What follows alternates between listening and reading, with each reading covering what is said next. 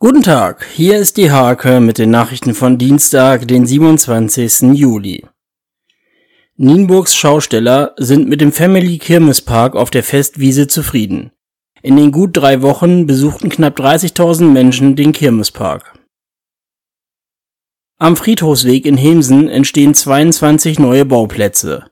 Die Bauplätze sind 650 bis 1350 Quadratmeter groß. Die Grundstücke sollen erschlossen 80 Euro pro Quadratmeter kosten.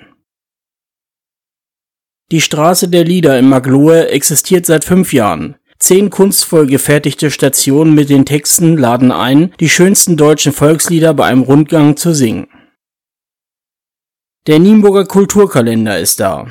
Die August-Ausgabe liegt in den Geschäften der Innenstadt aus. Initiiert wurde der Kulturkalender vom Kulturforum Nienburg. Der RFV Wechwold-Martfeld veranstaltete an zwei Tagen sein diesjähriges Reitturnier. Die überwiegend jungen Reiter durften sich in diversen Spring- und Dressurprüfungen messen. Diese und viele weitere Themen lest ihr in der Hake vom 27. Juli oder auf www.diehake.de.